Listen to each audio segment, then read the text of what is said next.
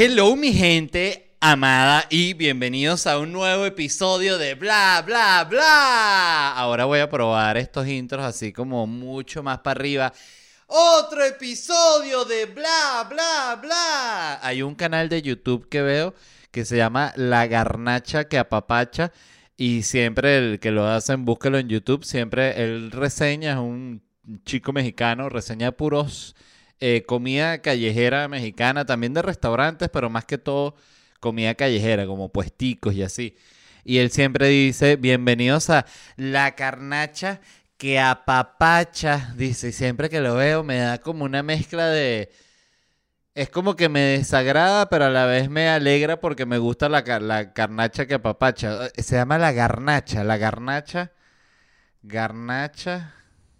La garnacha que apapacha, exacto. Garnacha es una comida, entonces la, la garnacha que te, que te acurruca, así como que te acurruque un taco, que tú dices, hoy dormí acurrucado por un taco de pastor, o sea, cuando el taco de pastor, o sea, tú eres pareja de un taco de pastor y luego de, de, de, de, hacer el amor delicioso con el taco de pastor, él te hace la cucharita a ti, o sea, tú quedas así acurrucado por él y le comes pedacitos así, solo antes hasta que te quedas dormido. te dice, no me comas tanto, ay, es que estás divino, taco de pastor. Eh, no me acuerdo ni por qué coño estaba hablando de la garnacha que papacha. Ah, bueno, porque quiero arrancar así. Bienvenidos a Bla, Bla, Bla, el podcast que te encanta. Y qué mierda, pero qué insoportable ese intro. Bueno, pero estoy intentando cosas nuevas no me juzguen.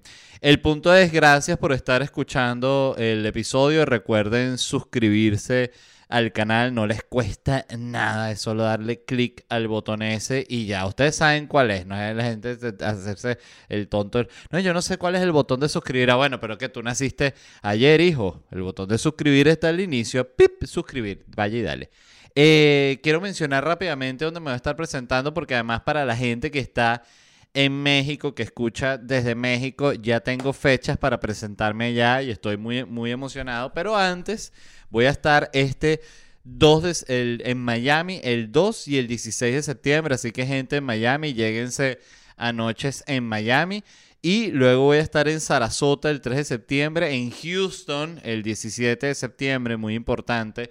El 22 de septiembre voy a estar en New York, ya está agotada la función, abrimos una nueva el 23 de septiembre. Luego me voy para Indianápolis, Chicago, Raleigh, Raleigh, Austin, Los Ángeles y las fechas de México, que es las que estoy anunciando hoy. Voy a estar en Puebla el 23 de octubre, Monterrey el 25 de octubre, Ciudad de México el 26 de octubre, Guadalajara el 27 de octubre. Hay tantos lugares donde quiero comer en Ciudad de México eh, que simplemente me puedo desmayar de la nostalgia que no sé a cuál voy a ir.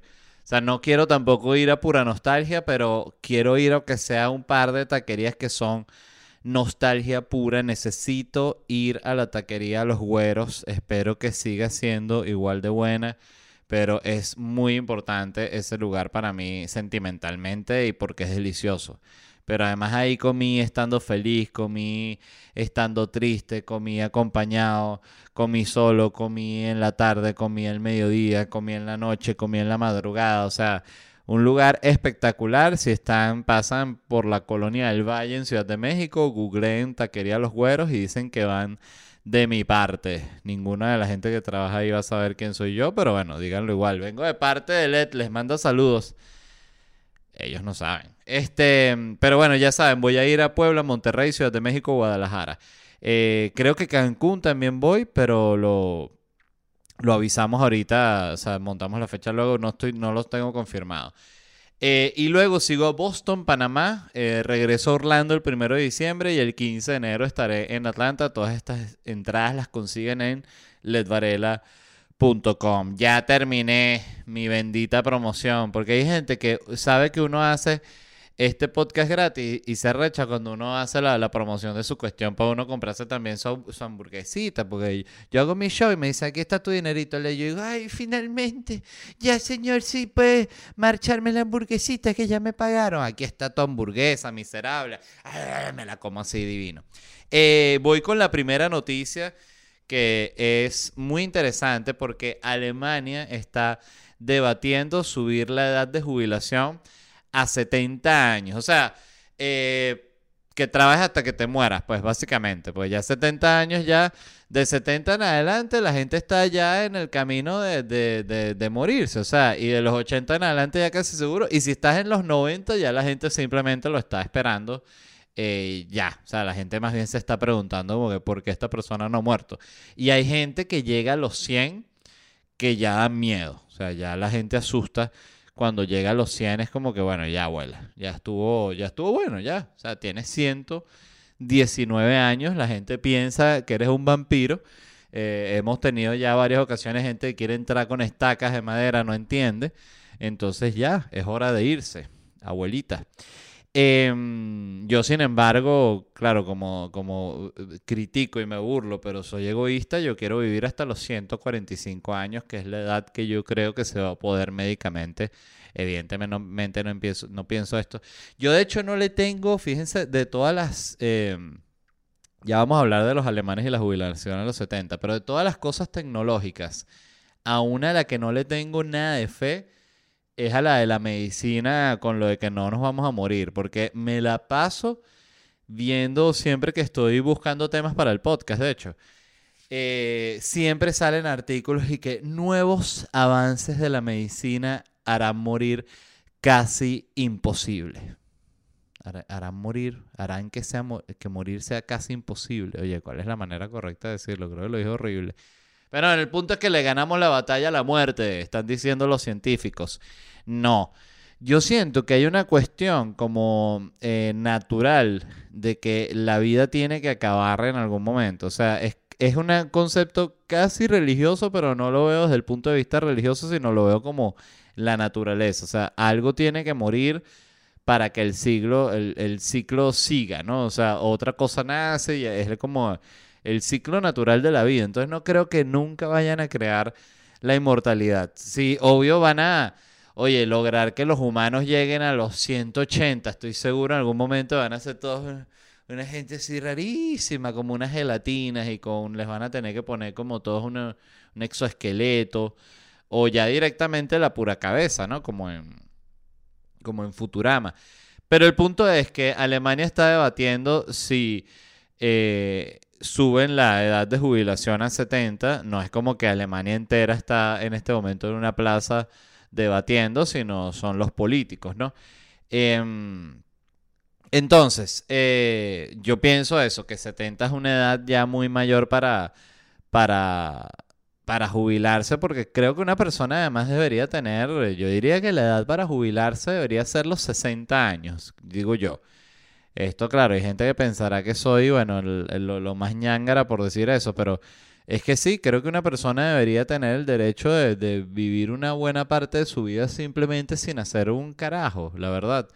Eh, evidentemente con reglas, quién puede acceder al fondo de pensión, qué tipo de pensión, toda la cuestión, creo que eso se, lo, el Estado lo puede manejar para que sea justo, pero igual estoy hablando de unas vainas que yo no tengo ni idea. Pero me pareció interesante esto porque fíjense esto, eh, ¿por qué quieren subir la edad a 70 años, la edad de jubilación? Primero, porque hay una escasez de jóvenes, o sea, solo, escuchen esto, el 10% de la población tiene entre 15 y 24 años, o sea, la gente que va eh, o que está trabajando así, que son jovencitos que están haciendo los trabajos ladillas o que están estudiando para, para, bueno, para tener cualquier, cualquier profesión. Eh, de 15 a 24 años, solo el 10% de la población. Y el 20% de la población tiene más de 65 años, ¿no?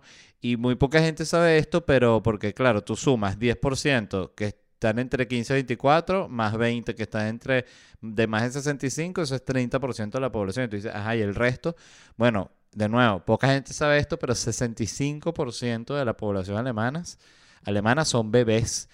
Eh, hubo una, la que llamaron la gran temporada de bebés alemanas, la Bebeshausen-Tanz, eh, que bueno, se, se, salieron todos estos bebés y entonces, claro, Alemania está en este conflicto y tiene que esperar que estos bebés sean alemanes adultos para que puedan este, hacer tanques y volver a intentar eh, conquistar Europa.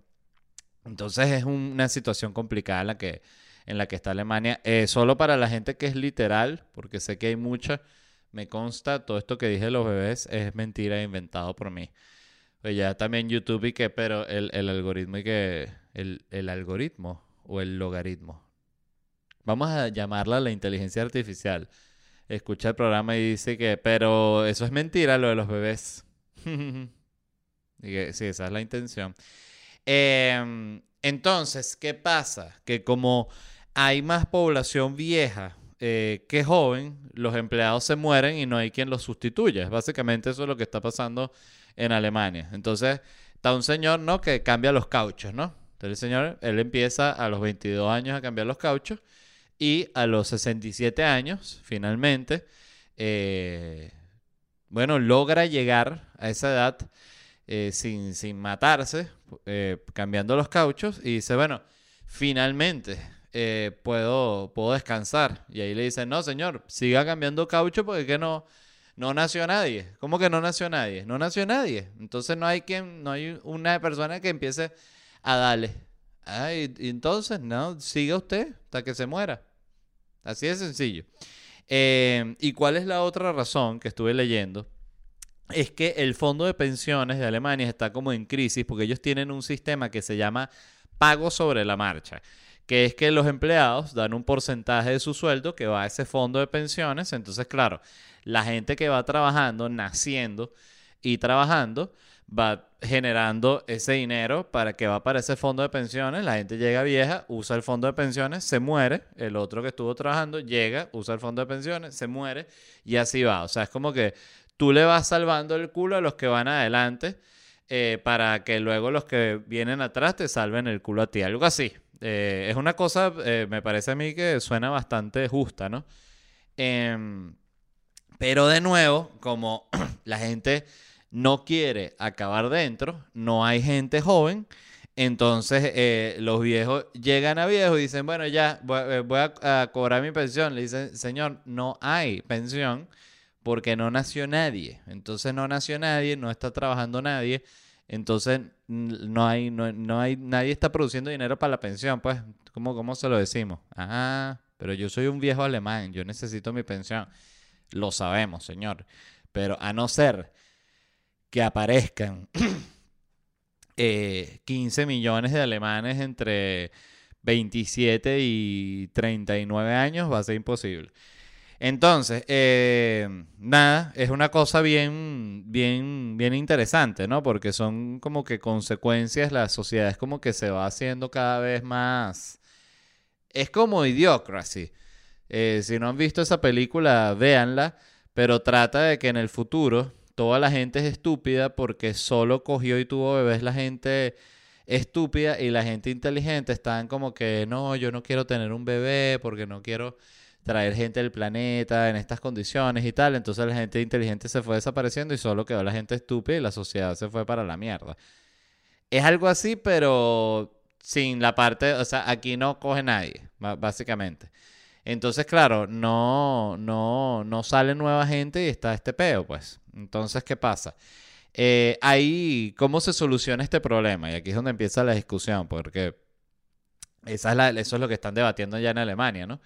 Y dice, una es, eh, suben la edad de jubilación para que haya más gente trabajando. Por eso es que la quieren eh, subir. Y, no lo digo aquí apoyando para que la suban. Me parece horrible que una persona tenga que eh, jubilarse a los 70 años. Pero horrible. Este, pero bueno, estas son las decisiones del billete, ¿no? Este, entonces, claro, tienen que aumentar la edad de jubilación para que haya más gente trabajando, entonces que se siga aumentando el fondo de pensiones. Dos, que era una de las, de las propuestas que tenían, era fomentar la migración. Porque claro, tú dices, ok, bueno, ya, que se vengan dos millones de venezolanos aquí a trabajar y echar machete y se salvó Alemania. Y es la pura verdad. Porque el latino, el africano, ¿sabes? Llega, Titi me preguntó si tengo muchas novias. Muchas novias. Y ¡pac! Preña y salen los bebés alemanes nuevos de paquete. Escuchen esto, Alemania. Alemanes nuevos de paquete. Hijos de migrantes, sí. Sé que no es eh, la primera opción, además de ningún europeo. Pero son alemanes nuevos. Entonces, oye, funciona, ¿no? Eso es uno. Entonces, claro, los alemanes más conservadores dicen, no me hables de más inmigrantes porque me vomito. Aquí mismo en el, en el Congreso, en la cuestión donde sea que ellos estén hablando. Esa es. Entonces, repasamos. La primera opción para solucionar esto, subir la edad de jubilación. Segunda opción, migrantes. Traer más migrantes jóvenes que trabajen, que echen machete, que tengan hijos. Y la tercera es que los alemanes acaben dentro. Esas son las tres opciones que hay. Este, tienen que elegir una.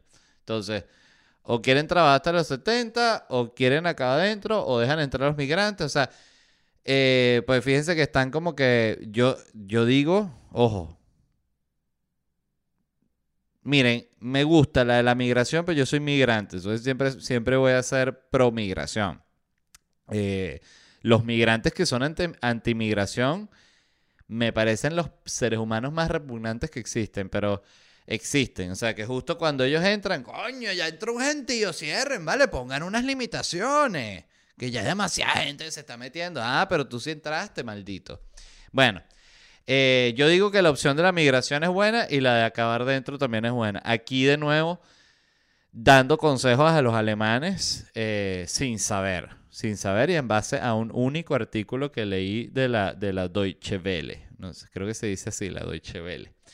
Eh, entonces, bueno, el punto es, yo sí soy de, lo, de los que piensa que el mundo va a colapsar eh, si la gente no coge y la gente no tiene hijos, porque eh, es una tendencia que existe, la de que, que está como mal visto, es como que hay una visión moral de que está mal eh, tener hijos porque el mundo está vuelto mierda y cómo vas a traer a los hijos y la sociedad es decadente y toda esta vaina, bien, pero yo siento que eso es como que ver el 1% de todo lo que hay, porque realmente todo lo que hay nuevo y todo lo que existe es porque alguien cogió. Es una vaina impresionante. Esta taza donde está mi café, que no he probado, por cierto, existe porque alguien cogió y salió el hijo, la hija que hizo esta taza.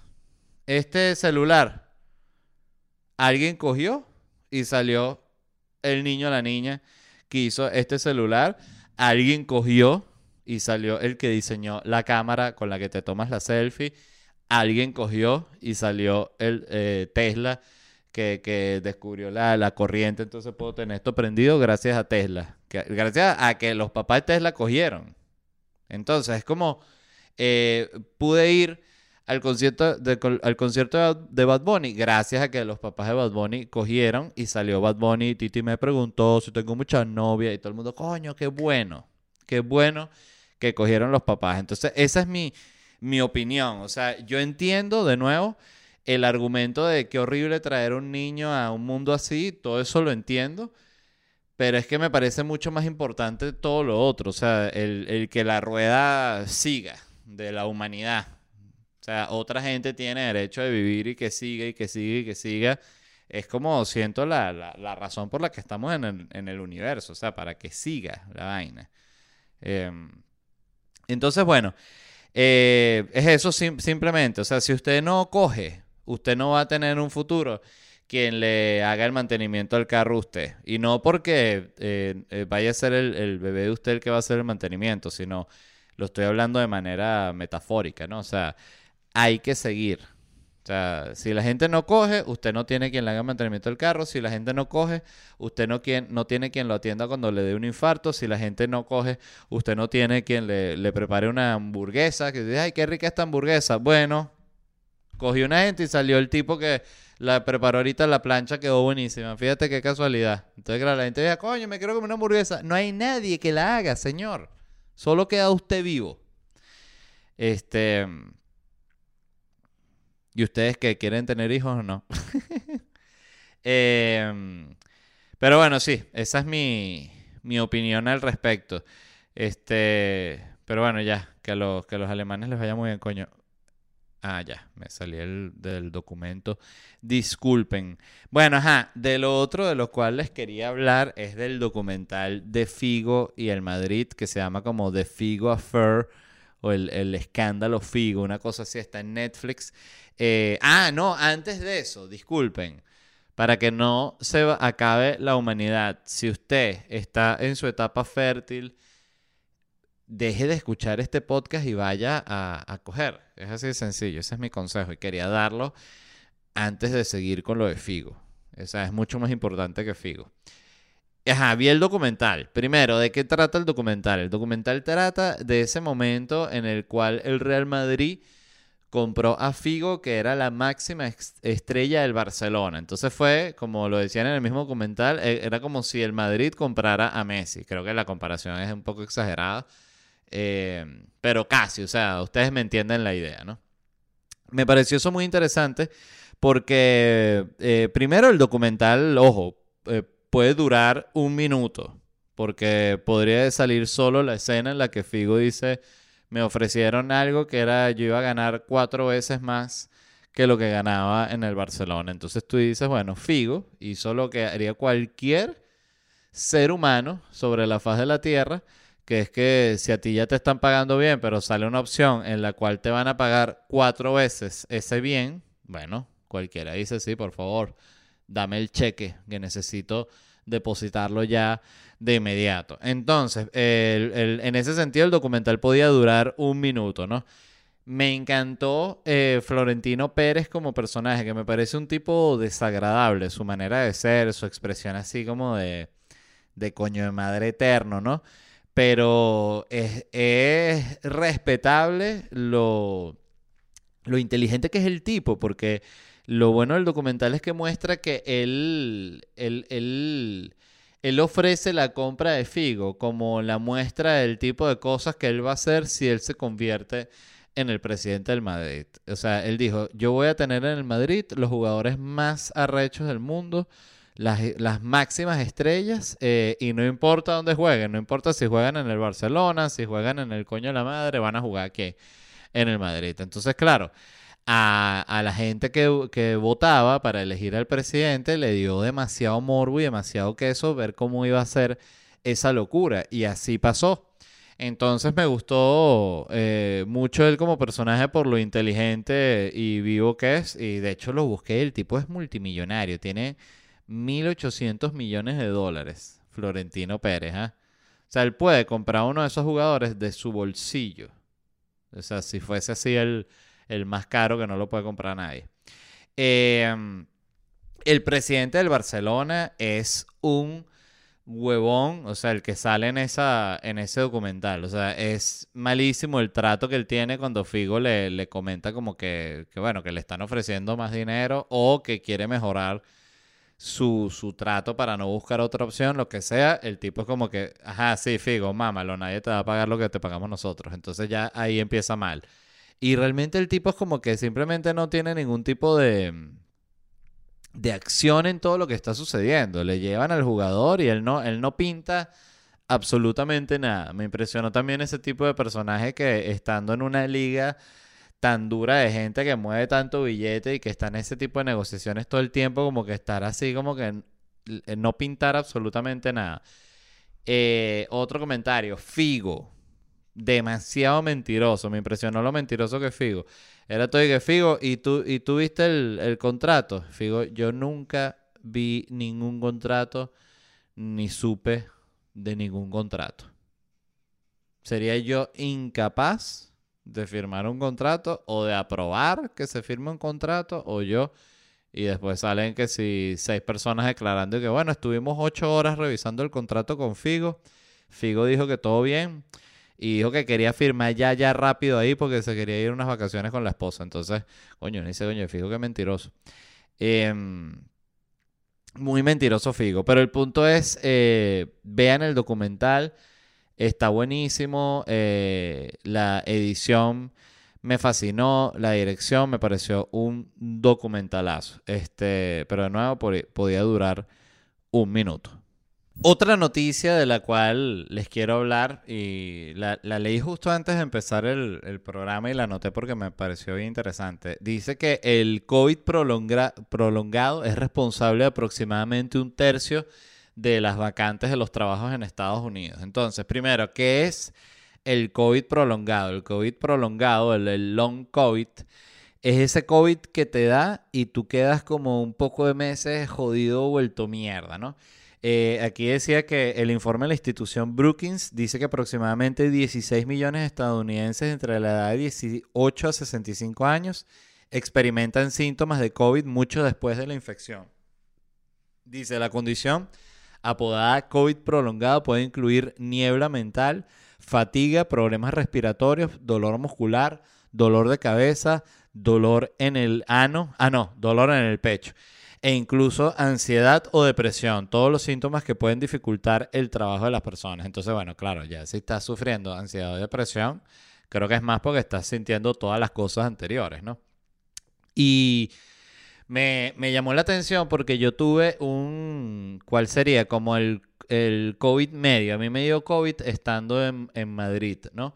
Y la verdad fue un COVID eh, que lo malo duró un par de días, que lo que más que tuve eh, fueron eh, fiebre y estaba como con mucho dolor muscular, me, me dolía hasta pararme de la cama, pero más que todo la fiebre y como locura y alucinaciones, ¿no? Era lo que viene con la fiebre. Pero eso me duró dos días, luego estuve como cuatro días ahí congestionado. Eh, luego estuve como cuatro días, algo así, cinco días muy congestionado, o sea, solo como eh, perdiendo el, todo el moco que tenía en la cara.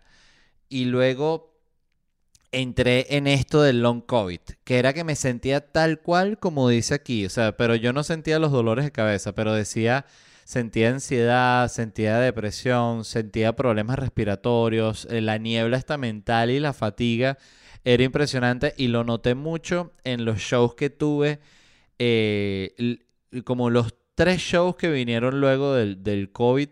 Yo diría que fueron unos shows que para mí fueron luchados porque yo me sentía que yo estaba como al 60% de mi cuerpo, así me sentía. De hecho, este me, llamó hasta la atención que hubo un, muchacho, pues yo reviso eh, los mensajes que me escriben y un muchacho me escribió y que fui con mi papá y mi papá dijo que te veías como, como cansado, algo así. Y dije, mierda, qué bolas que lo sintió, porque por más que tú subas el, el vamos a decir, como tu volumen eh, expresivo, como para lucir más activo y lucir más que estás más ahí, eh, la verdad es que está, físicamente me sentía en la mierda. Y lo de la niebla mental también me pasaba, que había veces que me estaba presentando y primero me costaba hablar en el sentido de que me quedaba sin respiración y entonces tenía que de repente a mitad de un chiste hacer como una pausa así que... Hmm, pensé yo, pensé yo, ¿no? Entonces, y, y lo que estaba era realmente recuperando el aire porque me estaba por desmayar ahí en el escenario. Y era todo por el long COVID ese de mierda, que yo me sentía tan así que recuerdo que googleé eh, bueno Google, ¿no? ¿Cómo nos resuelve la vida? Y, me, y Google me dijo, no, quédate tranquilo, Led, que es normal. O sea, lo que tienes es el long COVID. Pero bueno, problemas del futuro, ¿no? Ahora. Eh, otro artículo que leí era un artículo sobre un escándalo que se armó sobre una, una granja de pulpos que quieren abrir en las Canarias y es la porque generó como esta discusión si los pulpos son demasiado inteligentes para comer, ¿no? Entonces, em, van a abrir esta granja. Leí que eh, han sido un fracaso siempre las granjas de pulpo porque nunca han podido como reproducir las condiciones exactas y precisas que requiere el pulpo para, llegar a su etapa adulta. Entonces siempre que abren una granja de, de, pulpo, la vaina fracasa. O capaz los pulpos son demasiado inteligentes y como una película de Pixar, eh, sabotean la fábrica, ¿no? Pero el punto es que esta es la primera como granja de pulpos que, logró que funcione y tal. Invirtieron 50 millones de dólares y se viene pulpo divino por coñazo, ¿no? Gracias a esta buena granja. Ok, ¿cuál es el conflicto, no? El conflicto es que hay gente que quiere boicotear la granja porque piensa que es una animalada, eh, una, una animalada, no, una salvajada, ¿no? Matar a estos animales tan inteligentes y hay otra gente que quiere que la granja de pulpos empiece lo más rápido posible porque qué divinos son y me los quiero comer todos, ¿no? Entonces eso es lo que, lo que sucede, hay como esas dos posturas, ¿no? Y la que es la gran pregunta que tienen todos los activistas aquí de, del pulpo es cómo van a matar al pulpo. O sea, el pulpo va a poder este, tener una última llamada con su esposa. O sea, eh, ¿cómo va a ser?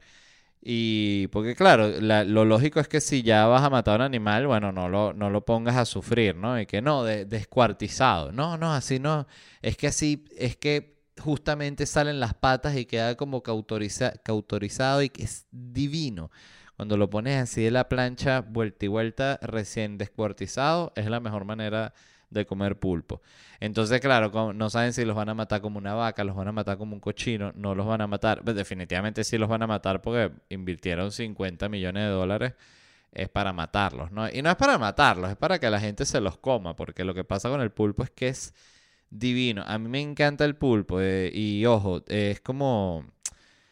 Esa es mi postura, por eso, y, siento que es una postura súper cómoda porque estoy en los dos lados. Eh, pienso que está mal eh, matar el pulpo, pienso que es un animal demasiado inteligente, em, pero por otro lado pienso que es delicioso cuando está bien preparado. Lo que pasa con el pulpo, y aquí también, disculpen los pulpos que estén escuchando, pero lo que pasa con el pulpo es que no todo el mundo lo sabe preparar bien. Siento yo que es ese tipo de carne, o sea, toda la comida y todas las carnes son delicadas y para cocinar bien hay que tener eh, habilidad. Pero el pulpo es muy común, o sea, yo muchas veces lo he probado y está chicloso y está que no sé si la intención es que sea chicloso, pero yo creo que nunca puede ser la intención de una comida que tú estés pariendo para comerla, sea una carne, sea un pan, sea un, bueno, me pasó el otro día que pedí un, un cinnamon, un cinnamon roll, pues cinnamon es la marca, ¿no? Un cinnamon roll y, y lo mordí y estaba la masa seca. Era, primero, no parecía una masa de, de, de rol de estos, porque eso es una masa que es como la masa golfeado, ¿no? Como mucho más suave. Esta era una masa como de bagel, así que era como esta masa que es un poco más, como más, ¿cuál sería la palabra de esa textura? Eh, como más polvosa, no sé. Y, ¿y a qué iba con eso? Está bueno que no me lo quisieron cambiar, pero al final después sí se pudo cambiar. Pero bueno, em, nada, ustedes pregúntense en su casa, hablen esto en, familia. Hay que matar los pulpos, no hay que comer, no hay que comer los pulpos. Yo digo, y esto lo digo aquí ya después de, de ver el caso y tomando como una decisión en caliente voy a evitar comer, comer pulpo. Pues ese es mi compromiso, porque la verdad es que es un animal muy inteligente, entonces mejor comer inteligente, eh, animales más brutos, ¿no? Eh, como el pez. El pez es brutísimo. Pero ¿sabes qué pasa después? Que llegan los científicos y dicen, no, hicimos un estudio, el pez es el más inteligente de todos. La ostra, que tú te la chupas así, no jodas. La ostra puede sacar Ecuaciones de primer grado. ¿Cómo es eso? Sí, le pusimos los botones y la ostra tocó, puso X igual, despejó, restó, 3 menos 2, 1, X igual a 1. ¿Qué te parece de esa mierda? Qué loco la ostra. Em, entonces eso es lo que pasa con los científicos también. Yo siempre lo digo. Desde que yo recuerdo ser niño y tuve la suerte de tener acceso a las revistas National Geographic y desde que tengo memoria está la National Geographic, o sea, yo tengo 37 años, estoy hablando de que hace ya casi 30 años de esto, los científicos y que en 5 años el mundo está inundado. el, Polo Norte no aguanta 3 meses más. Pasan 3 meses, pasan 5 años y todo el mundo, la gente tiene la, casa ahí en la orilla, está igualita. dice, bueno, y el, y el, no que se van a derretir y que se van a inundar todo.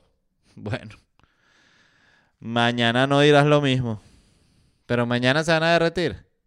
Yo creo que para mañana está derretido todo eso, dice el científico. Bueno, vamos a ver. Entonces ahí de nuevo, no es con intención porque no, no, que estás negando el cambio climático. El cambio climático existe, pero creo que a veces ellos quieren como que...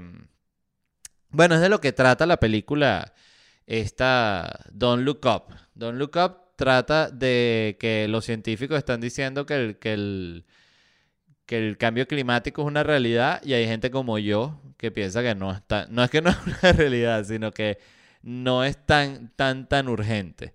Eh, igual yo hago siempre todo lo que puedo para no contaminar el ambiente, me considero un humano dentro de todo poco, poco contaminante y no de los más malditos. Em, ahorita fíjense, acabo de decir que no voy a comer más pulpos. O sea, acabo de salvar. ¿Cuántos pulpos he salvado? Eh, ninguno porque alguien se los va a comer. Pero yo puedo decir que, bueno, son varios pulpos que no, ya no me va a comer. Y ya también he comido bastante pulpo. Entonces siento que también ya le he hecho daño a esa, a esa gente. Así que mis disculpas para los pulpos. Y una pregunta muy importante que se debe estar haciendo gente que vio el documental My Octopus Teacher en, Netflix, que es el tipo este que grabó un documental porque empezó a ir. Ese era un tipo que claramente se estaba divorciando y, y, porque la esposa siempre unos comentarios de que mi esposa no quería que yo pasara tanto tiempo con el pulpo, pero es que ese es mi tiempo libre. ¿Eso lo estoy inventando yo o él de verdad sí tenía problemas con la esposa? Creo que lo estoy inventando. Pero bueno, es más cómico así. Em, entonces el tipo pasaba mucho tiempo ahí metido en una orilla y conoció este pulpo, que era un pulpo. ¿para ¿qué pasó? ¿Y todo bien? No, no, aquí. Eh, Tú sabes cómo es todo. Bueno, sí, ser pulpo no es muy distinto a ser ser humano. Sí, ¿por qué? Bueno, porque yo tengo que hacer todo lo mismo. O sea, las mañanas me activo para ver qué como, y días que tengo suerte, días que no, días que estoy más animado, días que me canso más, la corriente no me ayuda, días que viene este me, me me, quiso morder un pescado. Entonces, bueno, o sea, es, la vida. La vida del pulpo no es distinta a la vida del humano. Em, y tú lo ves eso, todos los animales de verdad es lo mismo todos los días. Salir a ver qué hacen para comer, que es lo mismo que hace uno, solo que tú no tienes que cazar la vaina, pero tienes que cazar el dólar para comprarte el pollo que ya lo, lo no lo cazó, pero lo crió alguien para, para que te lo comieras tú. Entonces eh, es complicado, pues también tengo hambre y me provoca pulpo. Eh, no, pero prometido ya eh, queda aquí de este, o sea, si ustedes, los que están escuchando esto por casualidad de la vida, un día entra a un restaurante y me ven comiéndome un pulpo, por favor, escúpanme en la cara y díganme hipócrita, eres un hipócrita de mierda. y yo diré, no me imaginé nunca que esto iba a pasar. Eh, entonces, fíjense, estuve de gira, eh, les quería comentar esto por... Fui a Tampa, fuimos desde Miami en carro hasta Tampa, de Tampa a Orlando y de Orlando bajamos de nuevo a Miami, que pensé que además la gira perfecta sería Miami, Sarasota, Tampa, Gainesville, Jacksonville, Orlando, Miami, ¿ves? Soy un experto en, Florida. Y de camino puedes pasar por Júpiter, que es donde vive eh, Jordan. Y si sigues para abajo, pasas frente a Mar del Lago. Mar, Mar Lago, ¿cómo se llama la, casa esta de Trump? Eh, eso es aquí a una hora donde vivo yo. Que por cierto el otro día lo, lo googleé para ver qué era eso. Porque vi que no sabía si era una casa y es como una casa, pero también es como un, un club privado, como de puro millonario ahí de West Palm Beach, me imagino. Pero el punto es que estando en Tampa, vi que estaba cerca el Museo Dalí que queda en San Peters, Peters, Peters, San Peters, San Petersburg, San Petersburgo. En, en, San Petersburgo, me cuesta decir esa palabra, San Petersburgo, ok, em, que queda como a media hora de Tampa. De hecho, eso forma parte de la, de la Tampa Bay Area. Y el Museo de Dalí que queda allá, hay un Museo de Dalí en Figueres, eh, que, eso queda por allá por Cataluña, si, no me sé, en Cataluña. Y está este otro Museo de Dalí que queda ahí en San, Petersburgo, cerca de Tampa, aquí en Florida. Y me encantó porque el museo realmente tiene una colección, creo que 90 cuadros, o que la colección de ellos es mucho más grande, ¿no? Y era, era de una pareja que se llama, aquí tengo los nombres, A. Reynolds, o sea, él se llama A, me imagino que Albert o algo, pero A. Reynolds y Eleanor Morse. Y este tipo Reynolds era un pionero de los plásticos. Entonces él se graduó en Harvard y, ah, mira, inventé el plástico, pasé Tupperware y Manaplas. Mierda, se volvió multimillonario, porque claro, si tú eres un pionero del plástico, que el plástico es una vaina que usa absolutamente todo el mundo, es como ser el pionero de la banana. No, mire, yo soy el primero que se le ocurrió vender una mano de cambur. En serio, ¿no? Antes de eso vendían la, la banana, la vendían individual. A mí se me ocurrió vender la mano. Ah, pero tú eres un genio. Eh, es como ser el pionero máximo del, del billete. ¿Tú sabes el, el, dólar?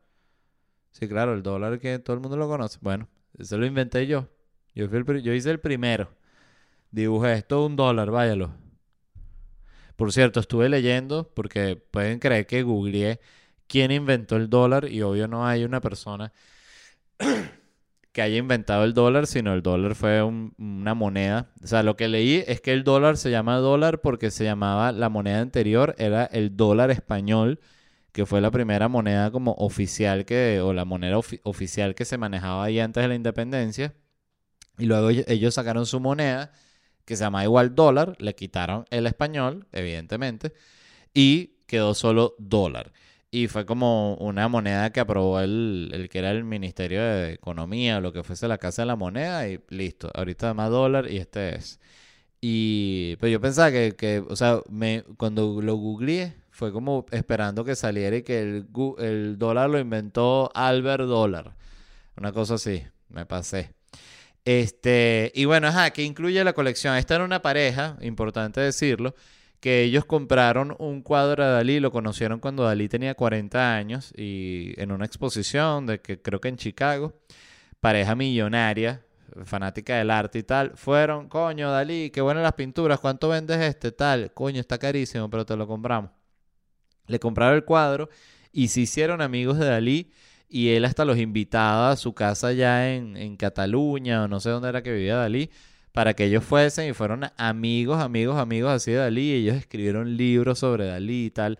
Y al final tenían, miren, 2.400 obras de, de, de, la vida artística de Dalí, que incluían pinturas al óleo, dibujos originales, ilustraciones de libros, libros del artista, grabados, esculturas, fotografías, manuscritos y un extenso archivo de documentos. O sea, esta gente tiene hasta los pasaportes vencidos de Dalí la familia esta, Morse y, Reynolds, ¿será que se llama?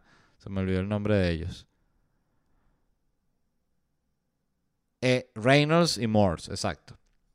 Entonces, eh, por ejemplo, que me, lo pregunté, vender que si una factura de la luz de Dalí eh, tendrá valor, o si tú tienes que si una factura de la luz de Obama, firmada por Obama, yo la vendería que si 150 dólares.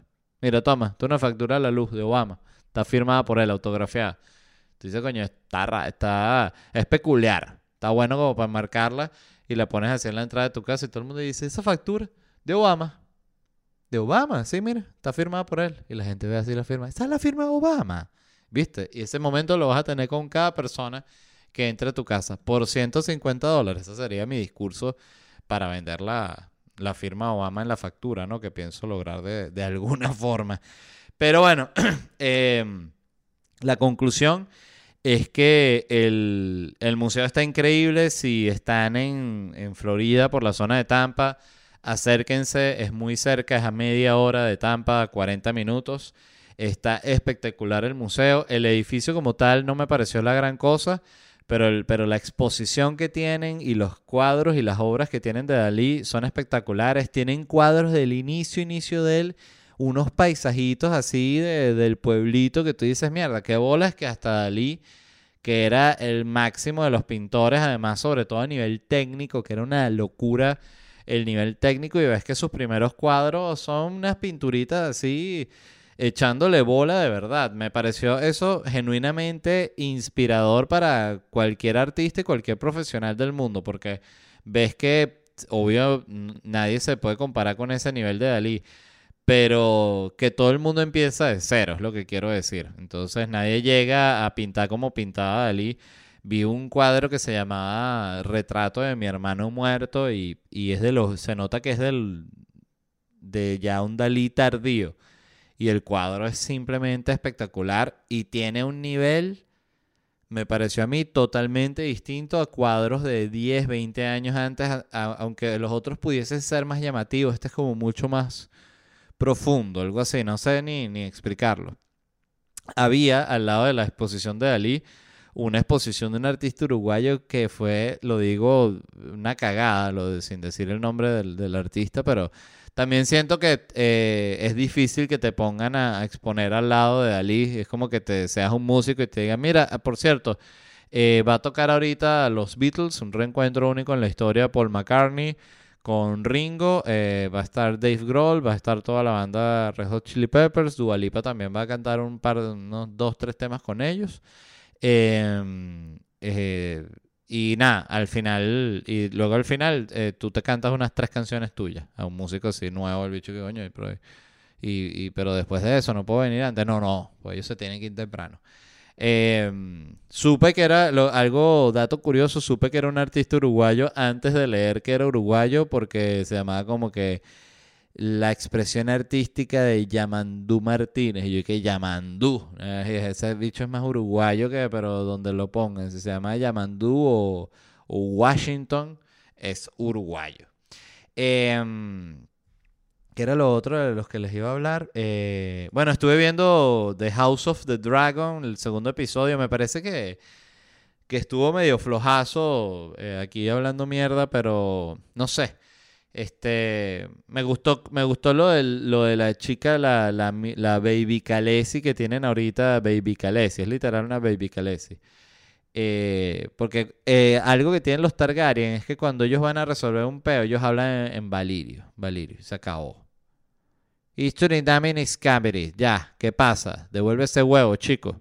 Entonces, aquí está tu huevo. Em, ¿y qué era lo otro que les iba a mencionar? Ah, empecé a ver esta Better Call Saul, que vi a tanta gente hablando del final de la, de la serie, que había estado increíble, que qué buena serie, que no sé qué tal, que dije, bueno, la voy a ver. Pues yo había visto el primer capítulo y no me agarró. Yo muchas series que empiezo a ver no, no, las dejo porque no me agarran en el primer episodio. Pero voy por el noveno episodio de la primera temporada y estoy enamorado con la serie y nada como cuando uno consigue una serie que te atrapa. Pues empe- empecé a ver Mad Men por segunda vez y de verdad es que no, ¿qué va? O sea, eh, y, y esta vez hice más esfuerzo. Esta vez vi como hasta el cuarto, quinto episodio. Pues la primera vez que vi que sí, dos episodios. Esta vez vi como el doble. No me agarró. Porque siempre está el comentario que no, pero es que le tienes que dar un chance porque esa serie agarra como a mitad de la temporada, la octava. A mitad de la octava temporada, esa serie se pone buena. Entonces, bueno, pero no voy a estar viendo esa basura tanto tiempo. Eh, pero bueno, eso era todo. Muchísimas gracias a todos los que escucharon. Les repito rápidamente donde me voy a estar presentando Miami el 2 y el 16 de septiembre y luego sigo para Sarasota, Houston, New York, Indianapolis, Chicago, Raleigh, Austin, Los Ángeles, México. Voy a Puebla, Monterrey, Ciudad de México, Guadalajara, Boston, Panamá, Orlando y Atlanta. Disponible todo en ledvarela.com. Se me salió justo un gallo cuando dije Atlanta, que era el último, la última promoción, pero bueno, así es la vida, ¿ven? Suceden accidentes, la gente comete errores involuntarios. Se les quiere mucho, les deseo todo lo mejor y nos vemos unos días. Bye.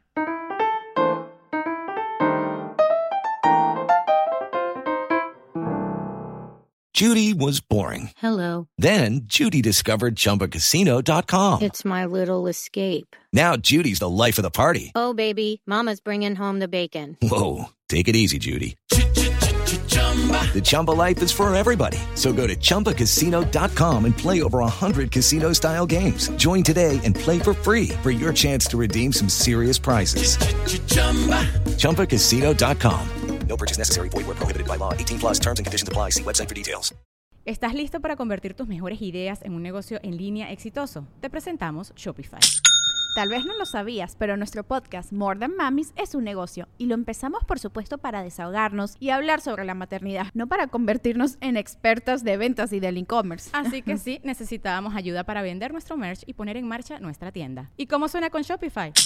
Llegó otra venta. Shopify es la plataforma de comercio que está revolucionando millones de negocios en todo el mundo. Ya seas un emprendedor desde tu casa o desde donde sea, Shopify es la única herramienta que necesitas para iniciar, administrar y hacer crecer tu negocio sin dificultades. Con Shopify puedo gestionar pedidos, envíos y pagos desde cualquier lugar, brindándote toda la información y estadísticas de tus ventas al detalle. Regístrate para un periodo de prueba con tan solo un dólar al mes en shopify.com barra sonoro, todo en minúsculas. Ve a shopify.com barra sonoro para llevar tu negocio al siguiente nivel. Shopify.com barra sonoro.